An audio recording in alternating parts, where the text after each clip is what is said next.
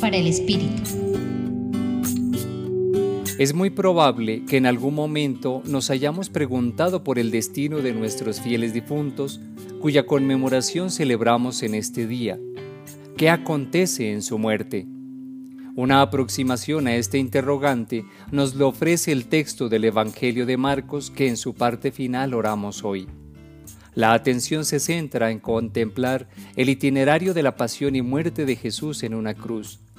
Esta imagen nos puede resultar sobrecogedora y hasta podríamos intentar evitarla por el dolor que nuevamente se pueda generar en nosotros.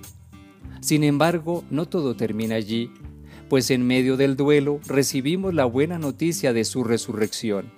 Además, esto nos remite a considerar toda la vida de Jesús como Hijo de Dios, una experiencia espiritual que configuró su existencia y nos ayuda a comprender de qué manera podemos convertirla en eje de nuestra vida.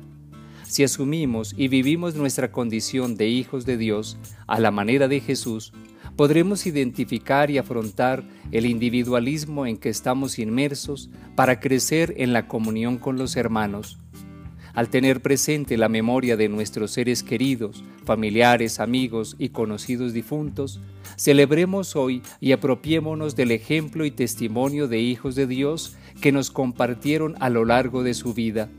Así como Jesús, todos ellos a través de su Pascua ya están en la presencia de Dios.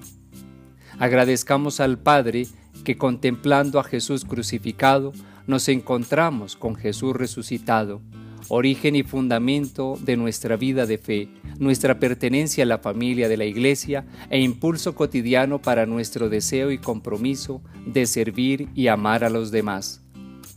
Les acompañó en esta reflexión el Padre Víctor Alonso Herrera de la Compañía de Jesús, Centro Pastoral San Francisco Javier, Pontificia Universidad Javeriana.